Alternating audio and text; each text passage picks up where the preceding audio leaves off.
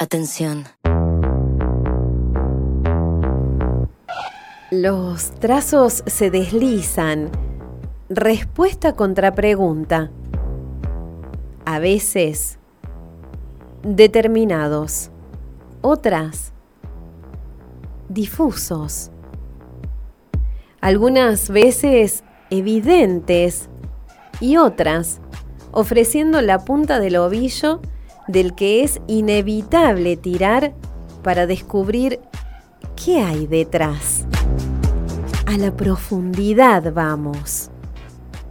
Si nos dejan, si podemos, si conseguimos desarmar la estructura de la máscara nuestra de cada día. La incomodidad buscamos, porque de lo cómodo nunca sale nada nuevo. Disciplina. Incomodamos para poder hurgar y encontrar. ¿Te animás? Disciplina. Te invitamos a que pases, Disciplina. te sientes, escuches Disciplina. y seas el tercero en discordia.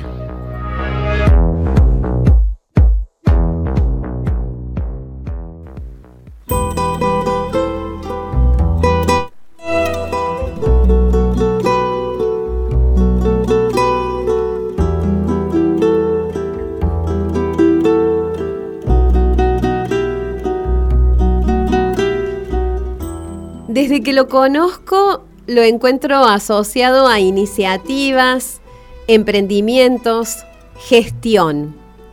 Su vida es movimiento y Triona, que tiene de desenvolverse, crea una energía tan positiva que cada vez que te toca interactuar con él es, como dije al principio, un verdadero gusto.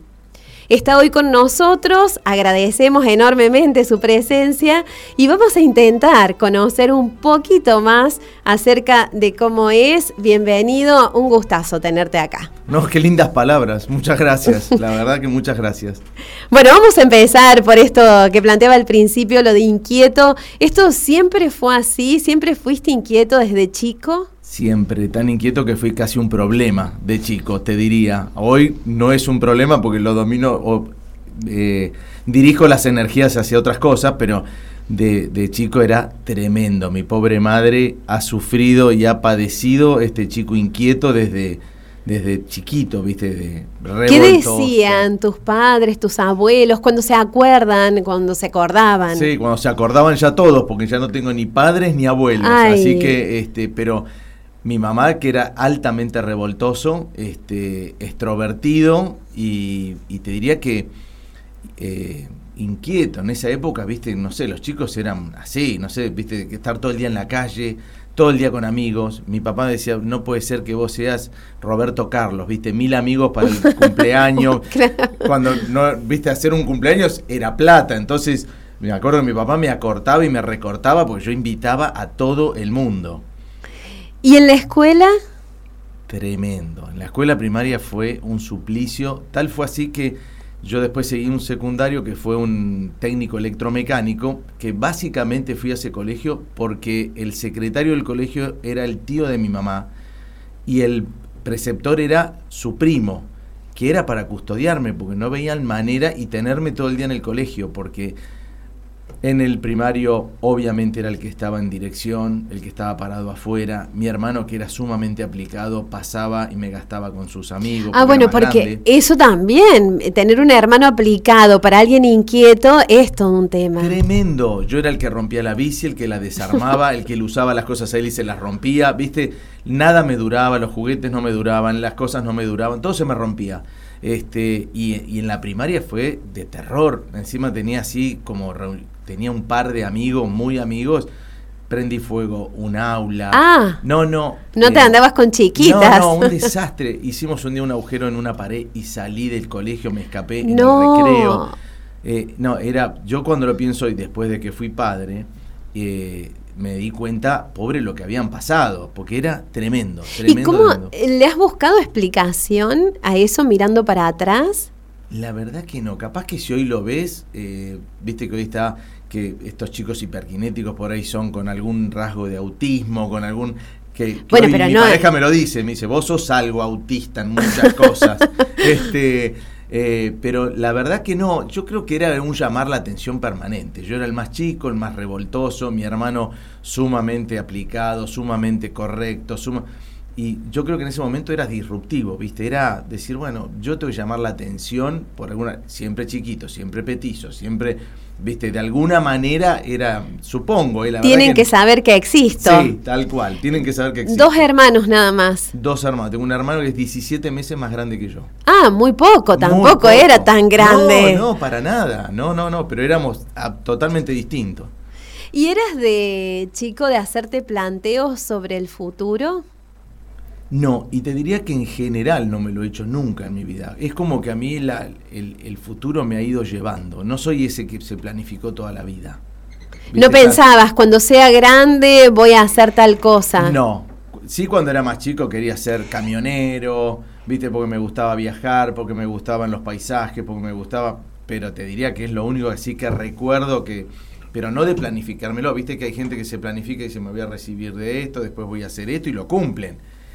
Yo medio como que voy encontrando las cosas. Tal vez las puedo pensar o las llamo con alguna energía, pero la verdad que me ha ido tan bien sin pensarlo y planificar, viste, con, con las sociedades, con los trabajos, con los amigos. Eh, soy un dichoso de la vida, o sea, no, no, no, salvo los fallecimientos jóvenes de mis padres, este, te diría que la- mi vida ha transcurrido normal, digo. ¿A los dos los perdiste joven? A mi mamá la perdí a los 54 años, la misma edad que yo ahora. ¿Y vos Este, tenías? Y yo tenía 24. Estaba estudiando ingeniero agrónomo y dejé durante un año la facultad para cuidarla a ella porque mi hermano ya se había casado y se había ido de casa, con lo cual estaba mi papá y yo. Y mi papá tenía que trabajar y yo estudiaba y trabajaba de jardinero, pero en, en- durante la noche dormía yo en el hospital. Bueno, teníamos para pagar una enfermera que la cuide. Así que yo la bañaba, la levantaba, le desayunaba, me quedaba hasta el mediodía y después me iba a trabajar. Y después a la noche volví a ir. ¿Qué te dejó ese tiempo? Ah, fue tremendo. Tremendo porque eh, yo tenía una relación muy estrecha con mi mamá, pese a, este, a esto que era sumamente revoltoso, ¿no? Eh, y, y la verdad que tanta cercanía, esto de bañar a tu madre, ¿viste? O sea... Sí, eh, estar en otro lugar en la relación porque pasás a cuidar vos a alguien que naturalmente esperás que... casi una hora y media, dos a la semana a que me sacaran plasma en una máquina para darle a ella, ¿no? O sea, era el, como el donante de ella. Pero ella terminó, era muy chiquita, medía unos 54, era flaquita encima, y terminó siendo un bebé. Este, y, la verdad que fue un, yo siempre tuve una excelente relación. De hecho, hoy este, su mejor amiga, que todavía vive, que es para mí una tía, pero que no lo es, pero es que es su hermana de, de- de elección, es un poco mi madre después de que ella se fue. Este, y, y seguimos hablando mucho de ella porque era una persona alegre, una persona, esto que vos decías, eh, que yo tengo la sonrisa, creo que la tengo de ella, porque ella era una persona que te recibía con una sonrisa, le gustaba charlar, este, le gustaba que le cuentes. Eh, obviamente, imagínate con dos varones que contamos poco, que somos osco, pobre, ella amaba tener una nena, que siempre quiso tener una nena. Este, y después la vida, bueno, me dio una nena a mí, yo siempre decía lo que ella hubiese disfrutado de mi hija azul. La hubiese amado porque siempre quiso tener una nena para cambiar, para vestir, para charlar. Viste que con los hombres no se daba tanto, se Claro. dio más ya de grandes, pero al, al principio de jóvenes no. Era anfitriona, así, esto que te digo, vos sos buen anfitrión porque se- no sé por qué a mí me despide esa sensación. Súper. Sí, ¿no? Te gusta que Me haya encanta gente- recibir gente en mi casa. Algo que ya no se usa acá, pero que te caiga la gente de sorpresa. Ya no se usa, viste, que alguien te caiga en tu casa. Pero yo me acuerdo que esta tía que te digo caía con la comida que iban a comer. O sea, venían a almorzar, un un- a cenar un martes a la noche, te tocaban el timbre a las 9 de la noche y decían, vinimos a comer acá. Se traían la comida en un tupper para comer con nosotros. Y eso para mí era un programón. Me cambiaba el día. Mi papá mucho más osco le embolaba. Claro. ¿viste? De que Le, le le alteraban el, cronograma, tal cual. claro. Mi mamá, feliz de la vida, nosotros, imagínate, venían mis primos que tenían nuestra misma edad. Claro. O sea, eran eh, varón y mujer, pero yo era de la misma edad que la mujer y el varón era de la misma edad que mi hermano, así que éramos... eh, y a mí me encanta recibir gente, que haya gente en mi casa, que mis hijos hagan asados en mi casa, me encanta. ¿Y con tu papá la relación? Con mi papá siempre fue más tensa, mi papá más estructurado, más, viste, eh, muy riguroso que el estudio, que esto, que lo otro, eh, viste, como muy marcando siempre la línea. De grande ya me, lle- me llevé muchísimo mejor. De joven éramos el agua y el aceite. De hecho, él siempre contaba una historia. Después ya, obviamente, uno se reconcilia de grande de todas esas cosas. Pero me acuerdo que mi papá un día me dijo que era lo que se usaba en ese momento, acá se hace lo que yo digo, mientras viví bajo el mismo techo, era así, yo Sí. tenía tres años, Ninguno escapamos a eso. Ninguno escapamos, tal cual. Y, y le digo, bueno, entonces yo me voy. Y agarré ¿Tres años? Tres años, porque me lo contaba mi papá. Este, yo tengo algún recuerdo de eso.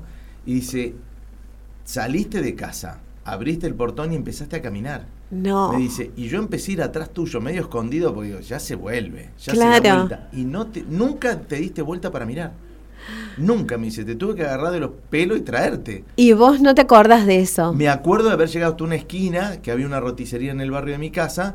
De ahí me acuerdo, pero después no me acuerdo hasta dónde más llegué. Yo creo que mi papá no me dejó cruzar la calle, seguramente, pero Claro. llegué hasta la esquina sin darme vuelta.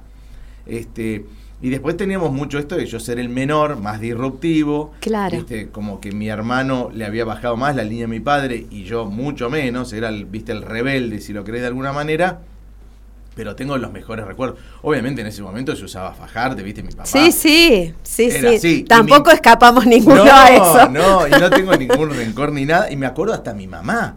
Claro, Mi mamá sí, que me dio sí. unos 54. Yo me acuerdo que me, me acuerdo que ella me ponía en la falda y me daba en la cola.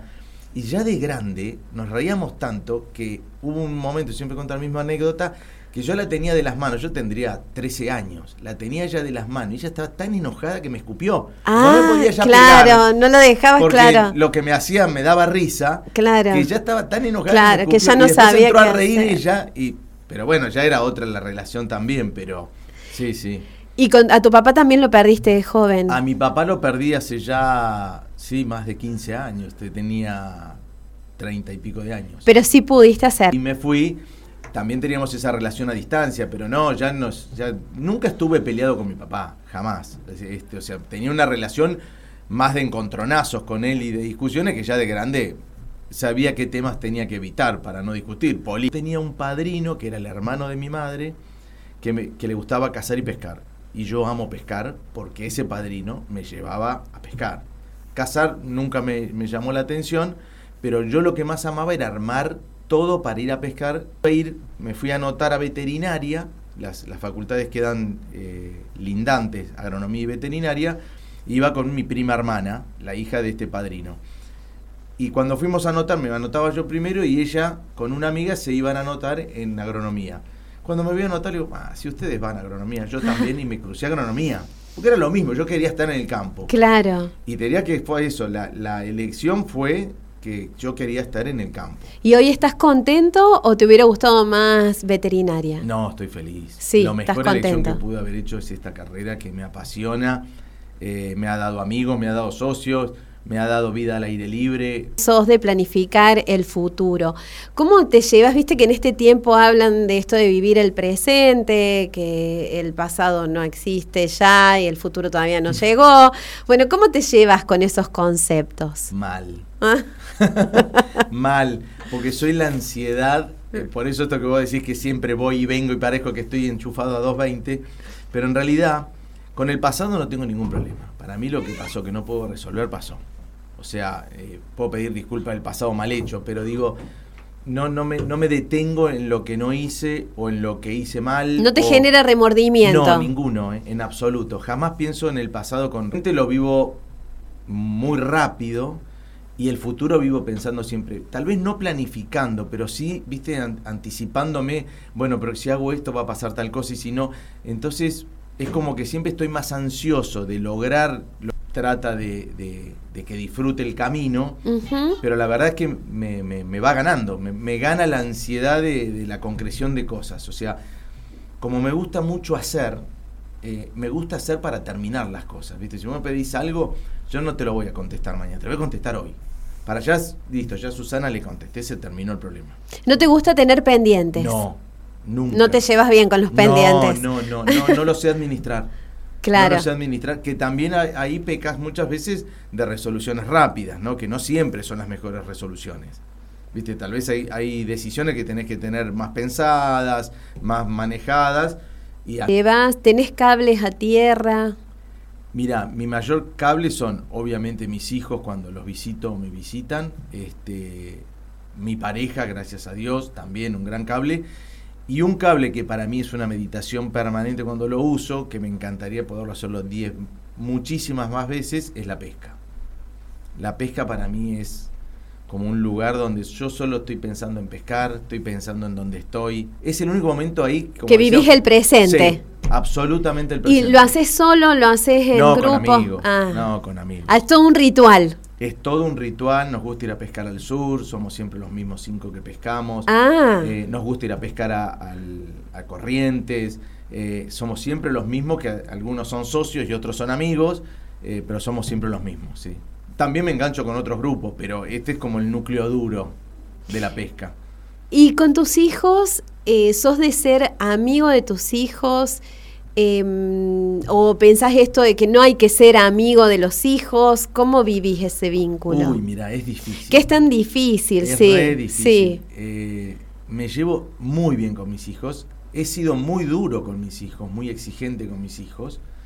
Eh, hoy, como, como me dice mi, mi hijo varón, me dice, sos otro, porque la verdad que relajé. Ah, Pero- te dice eso, qué Sí, sí. cosa, qué bueno. este, sí, no importa la edad que tengan, siempre van a ser los hijos de uno. Pero en esto de, de exigirlos y de exigirme, en, en contenerlos, en ayudarlos, pero nunca en hacérselo fácil tampoco. Nunca fui de hacerle fácil las cosas. Entonces hoy tengo a mi hija que está viviendo en Nueva Zelanda, que se fue del país hace casi un año y medio, una, casi- van a cumplir dos, que es un gran dolor por este país que yo amo y que me, me- me produce mucha angustia esto de que se haya ido. Está bien que ya hoy los chicos salen al mundo con mucha facilidad para después volver o no volver, pero no lo viven como algo de que se van porque el país los echó. Por lo menos mi hija no, yo lo siento así. ¿no? De que no haya tenido esa oportunidad de quedarse. También es una búsqueda interna de ella y es lo que también he ido aprendiendo, ¿no? En Sí, una búsqueda. experiencia de vida, una decisión de vida. Totalmente. Entonces en esa experiencia la acompaño de la forma que ella me deja, porque no quiere que la ayude en nada, salvo que charlemos, pero que no le ayude en nada. Este, y por otro lado mi hijo, que está en Córdoba, que es el que más veo, tenemos una relación espectacular, de apertura, le gusta hablar mucho, así que este, nos llevamos muy bien, muy bien, los adoro a los dos, pero bueno, he logrado bajar ese, ese rigor sobre los chicos, ¿no? Esto de, mi hija se fue en tercer año de ingeniería ambiental, que en otro momento de mi vida me hubiese puesto furioso y hoy dije, bueno, yo ya son adultos, o sea, 25 años son sus decisiones, Están es- acompaño. Claro, están escribiendo su propia historia, Sí. que nos cuesta tanto a los padres entender eso. Uy, horrores. Lo Horrores. único que no hice fue direccionarlos en las carreras, que ahí fue donde yo ya corté, donde dije yo no puedo direccionar carreras. Sí, con Azul hablamos, de acuerdo a lo que ella le había dado, viste, su análisis, eh, que le gustaba, le daba ingeniería agronómica también y todo lo demás, me dice, y ambiental, y yo le digo, mira, me, gustaría, yo si algo volvería a hacer, haría ambiental hoy, me encanta lo que es ambiente, y a ella le encantaba eso, pero no porque lo haya hecho porque yo le dije, sino Claro. que ella tenía ese perfil. ¿Qué de vos y de Gaby, no sé si me equivoco Gaby. en el nombre de Sí. tu compañera de vida, eh, ves en tus hijos? Eh, Gaby no es la mamá de los chicos. Ah. Separado. Ah, Este, lo que veo de, de la madre de los chicos en los chicos es la tenacidad, la honestidad, la, la, la, la de ponerse objetivos y ir tras los objetivos. Este, lo veo hasta en azul, esto que ella haya viajado. eh, a mi ex mujer le encanta viajar, le encanta conocer y, y Azul un poco ha tomado eso. Eh, y, en, y, en, y lo que veo de mí, bueno, es han entendido esto del sacrificio y del trabajo y del esfuerzo. De hecho, Mateo trabaja y estudia. Este, Azul está independiente y lo único que hice fue pagarle el pasaje de ida y fue todo lo que me pidió, eh, con lo cual también busca su, su lugar.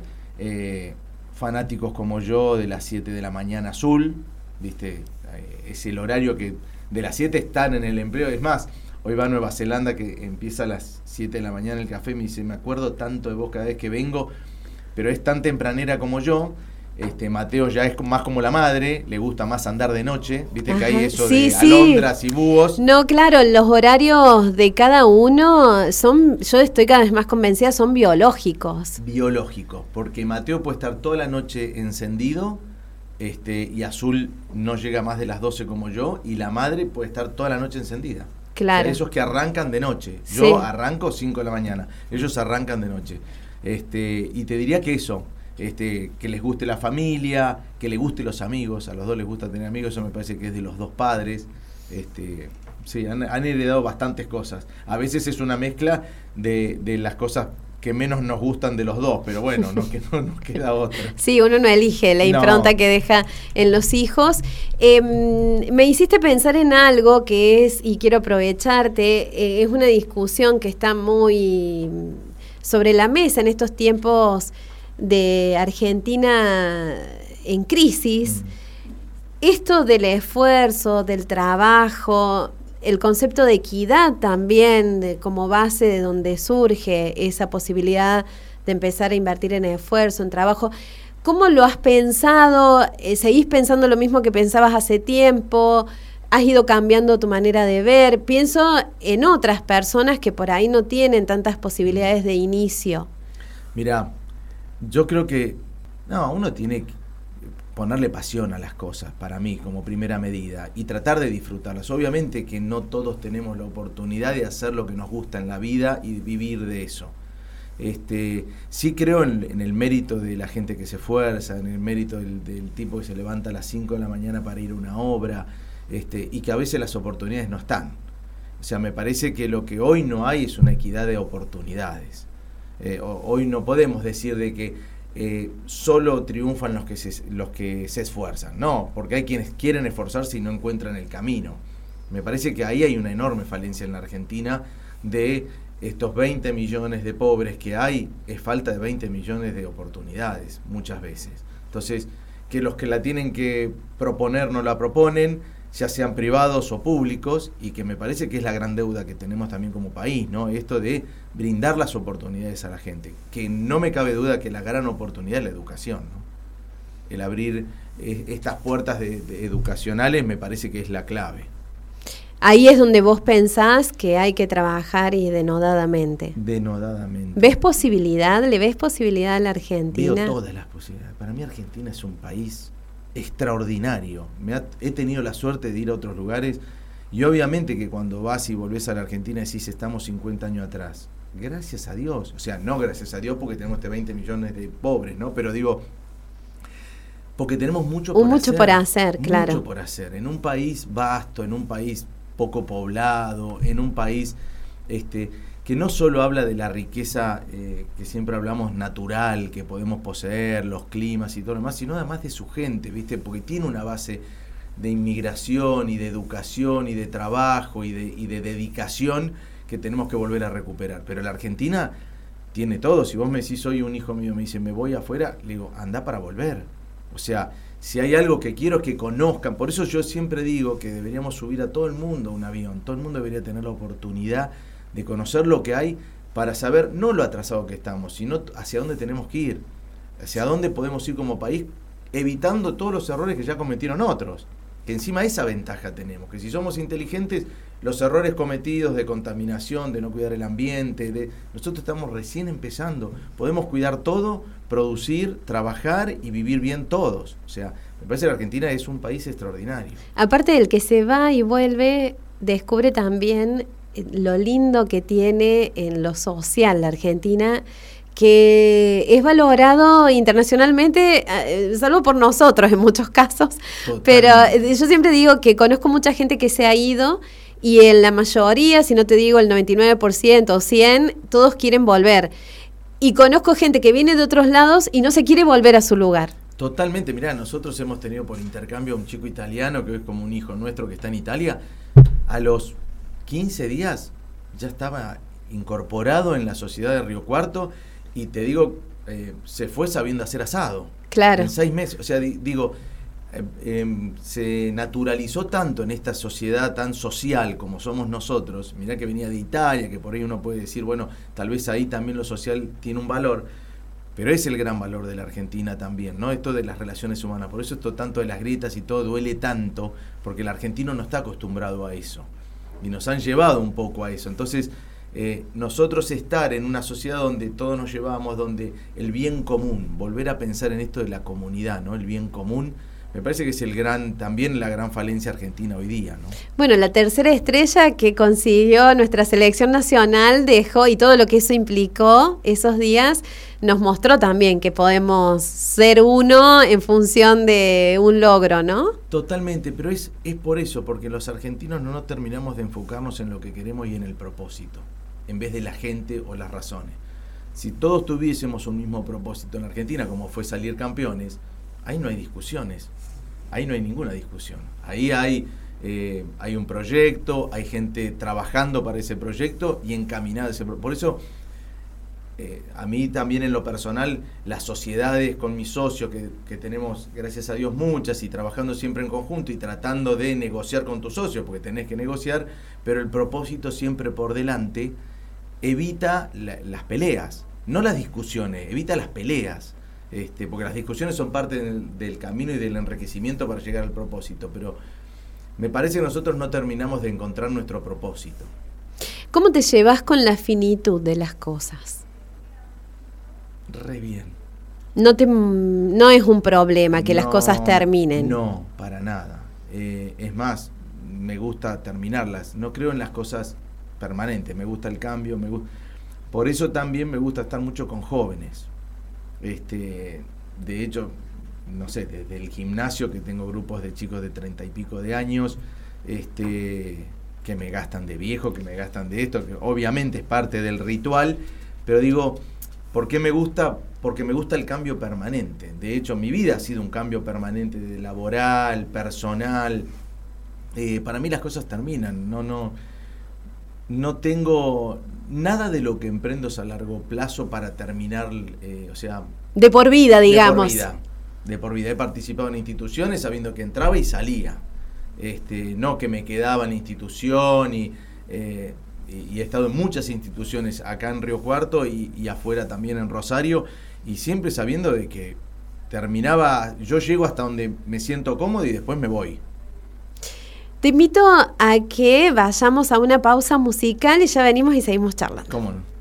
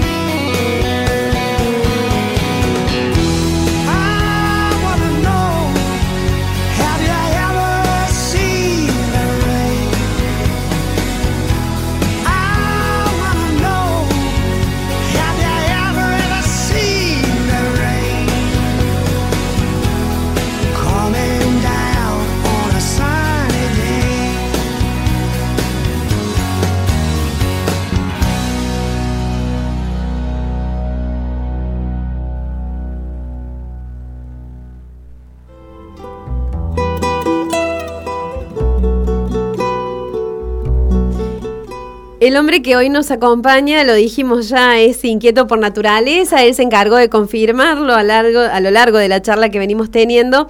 Pero bueno, eso mismo hace que no parezca extraño que a pesar de haber recorrido y recorrer un amplio trayecto en el ámbito privado, desde hace un tiempo a esta parte esté trabajando en el ámbito público. Así que vamos a aprovechar esas vivencias suyas para conocerlo también desde ese lugar un poco más. ¿Tenías prejuicio por lo que pasaba en la función pública antes de entrar en ella? Todos. Todos los prejuicios. Viste que de afuera se ve, se ve feo y se critica mucho. Se critica mucho. Mira, siempre digo que aprendí, estando en lo público, aprendí también del privado. O sea, lo público no es tan malo como piensa el privado y lo privado no es tan bueno como piensa el privado. Claro. O sea, cuando vos estás de los dos lados de la mesa, te das cuenta que el privado no es tan bueno como él cree que dice y el público no es tan malo como se cree hacia afuera o se piensa. Eh, sí, entré con muchos prejuicios. Debo admitir que se me hizo fácil, muy fácil, pero no por aptitudes mías, ¿eh? sino porque me encontré con un núcleo de personas alrededor eh, de Juan Manuel espectaculares. O sea, eh, que obviamente como todo te miran de reojo, que vos venís de lo privado, que no vas a entender la cosa pública, como se le dice. Eh, No, y el lado político de la político. función pública, porque también lo tiene, y bueno, alguien que no venía de, de ese palo, lo vamos a decir de esta Sí, manera, sí. porque así se plantea, eh, sí, es, imagino, mirado con recelo. Sí, totalmente. Por más que estaba la apertura de ellos para incorporar, después cuando los tenés, viste, uno dice, no, sí, que vengan, que vengan. Por eso es que cuando están adentro, que los empezás a ver, che, a ver si no es, si no nos- Y la verdad que hemos eh, comulgado un montón con secretarías. De hecho, se ve el trabajo que hacemos, viste, o, o por lo menos creemos que se ve, esto de trabajar articuladamente público-público, como yo digo también, ¿no? Porque Claro. te diría que la gran falencia de lo público o una de sus grandes dificultades es la articulación público-público, además de la privada. ¿eh? La transversalidad, Sí. digamos, en lo público. Sí, Eso cuesta. cuesta. Cuesta porque las agendas son diferentes, ¿viste? Porque las prioridades muchas veces son distintas, entonces está destiempo. Pero cuando vos juntás secretarías, es mucho más poderoso, mucho más a largo plazo y mucho más rápido. ¿Se está comprendiendo eso? Sí, se está comprendiendo. De hecho, nosotros articulamos, pero hasta con el Consejo Liberante, hasta con la oposición, viste, Eh, yo no tengo nin- tengo esa ventaja, no tengo ningún prejuicio. Ningún Claro. prejuicio. Hoy no A la tengo- hora de trabajar, digamos... me eh, siento con quien sea y bueno, puede molestar a alguien, seguramente que yo me pueda sentar con la oposición, pero no me importa, ¿eh? o sea, porque creo que es la forma, la forma, yo, nosotros nos consideramos un ejecutivo, sea, somos parte del ejecutivo, pero que también cumple funciones para el ejecutivo, para el Consejo Deliberante, o sea, ejecutamos lo que el Consejo Deliberante también nos pueda pre- presentar. Entonces, si hay un proyecto que venga de nuestro o de la oposición y nos interesa, lo hacemos. ¿Qué tiene que tener la gente, si es así, ¿no? La gente que trabaja con vos. Tiene que, hay ciertas características que son necesarias que estén ahí para que vos digas, eh, con esta gente sí puedo Mm. trabajar. Autogestión, por sobre todas las cosas. Eh, en, en- en una secretaría o, en, en lo público, cuando los frentes son tantos, si vos no tenés personas que se autogestionen, de que se organicen su trabajo, a mí no me interesa el horario, no me interesa si un día no vienen, no me inter- realmente lo digo y realmente sucede así. De hecho, todos van todos los días y todas las horas y no tengo problema con eso, pero sí la autogestión, esto de que tiene, si definimos las responsabilidades, que es lo que hacemos a principio de año, definimos los programas que vamos a trabajar, definimos los indicadores que queremos medir, este, y tenemos claro cuál es el- la ruta y ya la definimos entre nosotros dos, de ahí en más te toca a vos cumplirlo. Me llamás las veces que necesitas, nos juntamos para ayudarte a, cumplir los trabajos, pero intento, aunque soy intenso, de no seguirlos en el micromanagement, que se dice, en esto de, eh, llamaste Susana, le viste, Eh, ¿qué te dijo? ¿Qué te con-?" no, trato de que no. De Delegás hecho- y confías. Sí, de hecho también, vuelvo a lo mismo, no por ejemplo, pero si vos lo ves, generalmente se conocen quiénes son los que están en la Secretaría. No soy yo solo el que se muestra. Cada uno de los responsables tiene la responsabilidad de mostrarse. Sí o sí. O sea, se tienen que mostrar, porque esa es la forma de mostrar equipo, ¿no? De que hay otra gente haciendo otras cosas. ¿Qué- ¿Y qué característica de, de alguna persona a vos te hace que, por ejemplo, conoces a alguien y decís yo con esa persona no iría ni a la esquina? ¿Eso te pasa? ¿Te ha pasado? Sí, me pasa. Generalmente a veces puede ser en prejuicios. Sí. Obviamente. Sí, sí. Soy bastante prejuicioso en eso. Pero a mí la, la, el- la empatía, para mí, viste, si, si no siento esa empatía, no hago nada. No, directamente no, no, no trabajo, no propongo. Pero también intento hacer eh, el, el inverso, ¿no? Siempre intento dar la prueba. O sea, siempre me propongo. Si yo no estoy muy seguro, de última me propongo hacer algo con vos. A propósito. Susana, hagamos tal cosa.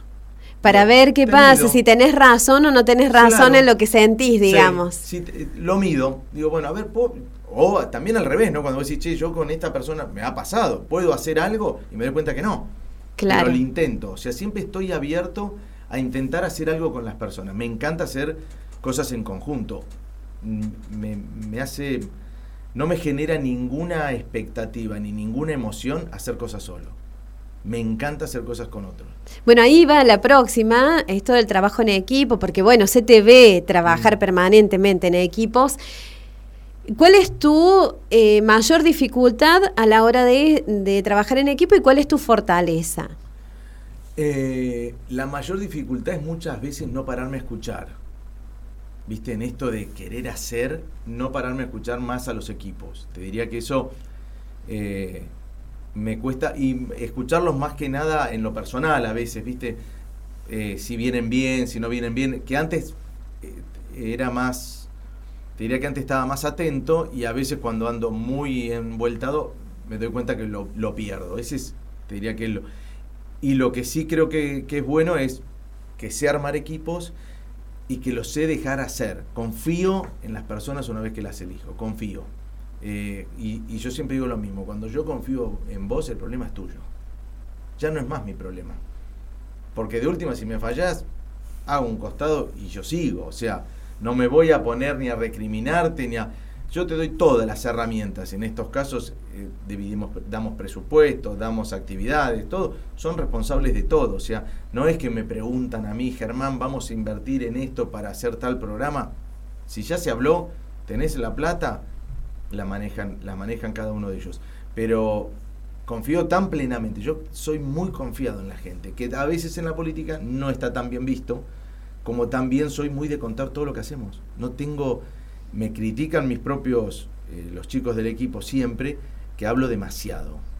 Cuento demasiado, pero a mí yo cuento porque creo que en el compartir es donde está la devolución del otro, donde yo me puedo enriquecer. Es inevitable, no lo puedo hacer, no lo puedo evitar. Y hablando de devolución, ¿te pasa, te ha pasado esto que vos venís muy convencido de algo y algo que te dice alguien te dice, ah, te hace pararte y revisar esta convicción? Sí, todo el tiempo. ¿Te acordás de algo puntual o te, te agarro ahí muy sobre la hora, pero digamos Sí. que vos digas, ay, mira, no lo había visto de ese lado? La verdad que ahora un ejemplo no, pero en, en casi todas las cosas que, que nos planteamos, porque también el, eh, en, la- en los equipos elijo gente con carácter, ¿no? El- Elijo gente que te dice qué es lo que va a hacer, elijo gente que también pelea sus ideas, que no es que eh, sos el jefe, sos el secretario, sos... Pero me pasa en todos los equipos que hoy me toca liderar, no solo en lo público, ¿no? Cada uno tiene su opinión y decide y después lo defiende a muerte. Eh, con lo cual me hacen cambiar casi permanentemente de, de idea. Este, y además me gusta, me gusta que lo enriquezcan. ¿Qué es lo que querés que no se te escape de la vida? Uy. Te diría que esto de vivirla, ¿no? Esto de, disfrutarla un poco más en el sentido de disfrutar más lo que hago y no pensar tanto en llegar a los objetivos. Y en lo público se me hace muy difícil porque vos querés cambiarle ya la vida a la gente. No querés esperar. No quiero esperar 5 años, 10 años. Para unos puede ser un proyecto a largo plazo, sí, y es, es real, pero hay gente que necesita hoy. Entonces, eh, me cuesta muchas veces disfrutar el camino, ¿viste? Que, también eso genera tensión alrededor, ¿no? Porque al no disfrutar yo el camino estoy como siempre presionando y tal vez no cambiaría nada que yo en vez de ir a quinta vaya en cuarta este, y que todos vayamos más relajados y sería una buena velocidad también. Diría que esa es mi gran crítica eh, personales. Cuando fui al consejo el último año me dijeron, ¿cómo puede ser que hagan tantas cosas? Sí, y la verdad que tal vez no hay que hacer tantas cosas y, y- y disfrutar un poco más, no, no porque no haya que hacerlas, sino en otro tiempo y las hubiésemos llegado a hacer igual. Tu gran crítica y también tu gran objetivo, por lo que veo, porque ya surgió, y bueno, y tenés ahí una compañera, porque Gaby está en eso también con vos, ¿o no? Totalmente, total. Que gracias a Dios ella es sumamente profesional, viste, dedicada, pero anda en, ese, en esa velocidad, ¿no? O sea, disfruta mucho más el camino, lo cual a mí me lo hace ver casi permanentemente. O sea, con ejemplos, no con... eh, gracias a Dios ella organiza un fin de semana si hay que organizarlo, si es por mí, no registro ni sábado ni domingo. Eh, lo- pero no lo digo como una como empoderándolo, eh, lo digo como una crítica, ¿no? De esto de no de no poder eh, Hacer la pausa. Sí, estoy acá con vos sentado y el pasto de mi casa está largo y yo estoy charlando con vos y estoy mirando el pasto. Y capaz que para sentarme a charlar con vos tenga que cortar el pasto antes. O sea, una te estoy dando un Sí, ejemplo sí, sonso sí. como para que se entienda que no es que, ah, porque él se quiere hacer el gran trabajador. No, no, es un tema de, de no manejar mis ansiedades. Esto de, si yo van a venir gente a casa, tengo que tener el pasto cortado. Hay cosas que he ido cambiando, ¿eh? que ya cuando vienen amigos dijo, bueno, es como está y se terminó. Pero, pero hay cosas que me parece que uno puede bajar el cambio. Yo sin- es como que si no estoy en actividad, es como que siento que la vida se me pasa. ¿Qué haces en vacaciones? Eso me- no, no estaba la pregunta escrita, pero no puedo dejar de hacerla esta Mira, te voy a pregunta. dar el ejemplo de una vacación cuando fui en un crucero. Casi me muero. Era una semana. Nos había invitado mi ex suegra, a todos. Es, te puedo asegurar que nunca la pasé tan mal. No por el viaje con la familia, sino porque me sentía tan encerrado, tan... Corría por alrededor de la cubierta, iba al gimnasio a la mañana y a la tarde. No había actividades para hacer, no había... Claro. eh, Viste, no había Tarea, no había tarea. Bailar, todas esas cosas que por ahí te ponen, sí, pero no, nada de eso me divertía. Pero digo, me gusta andar. Yo en las vacaciones me cuesta mucho quedarme quieto. Me gusta andar, por eso trato de buscar lugares donde pueda recorrer. Eh, me gusta el norte, me gusta mucho el sur. Eh, esto de, de andar, de andar, andar, levantarme y andar, eh, levantarme y tener lugares donde pueda salir a caminar. Eso me, me- no soy del reposo absoluto, de la contemplación. La que me meditación, no, la no. meditación que he probado miles. Así has veces. probado. Sí, sí, mindfulness, ¿eh? pero, o sea, no es algo que no, que no descubro en mí, pero no, no logro, viste, la, la concentración, la contemplación, sentarme en un lugar a contemplar. Bueno, ahora llegó el momento en que eh, te damos la posibilidad de presentarte con nombre y apellido y lo que vos creas que te define más allá de lo que hemos venido charlando. Bueno, mi nombre es Germán Di Vela, este, y me define la pasión. Te diría que todo lo que hago lo hago con pasión. Desde el gimnasio a mis actividades profesionales, a, que no significa ni que lo haga bien ni, ni nada, ¿eh? sino que lo hago cuando me involucro en algo, le, le pongo toda la pasión porque me parece que es la única, el único motor válido, honesto, este, noble, noble, este, eso me define.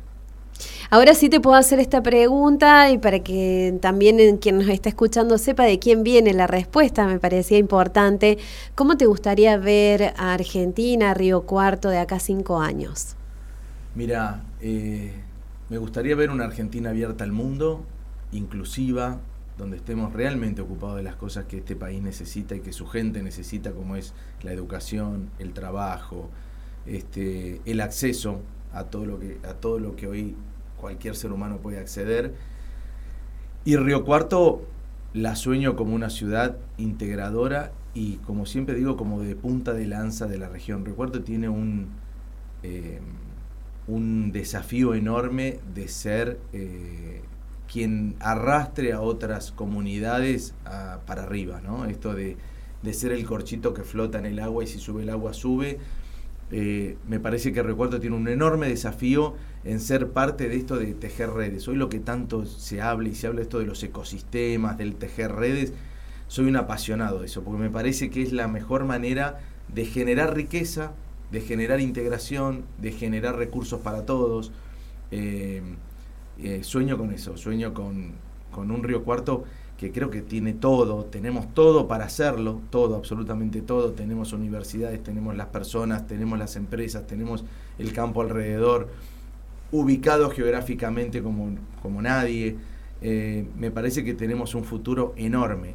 por eso estoy metido en la política, porque creo que es tiene un futuro tan grande que desde lo privado no lo podés abarcar, pero sí desde lo público. Y que me parece que en ese futuro hay lugar para todos.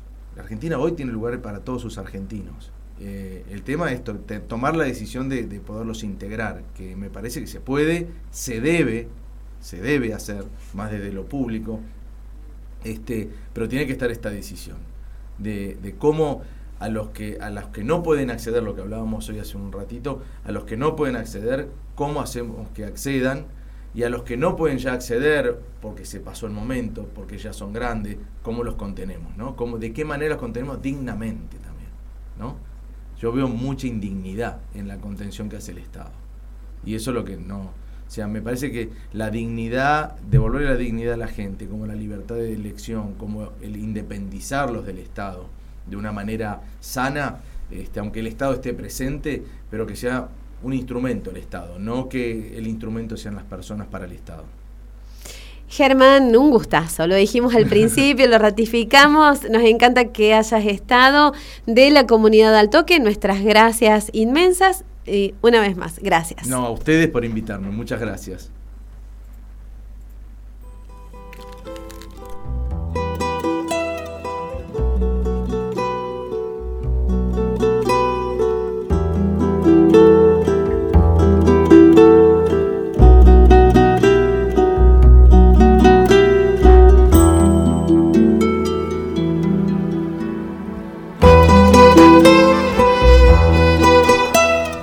Al Toque Radio, FM 101.9, una señal diferente.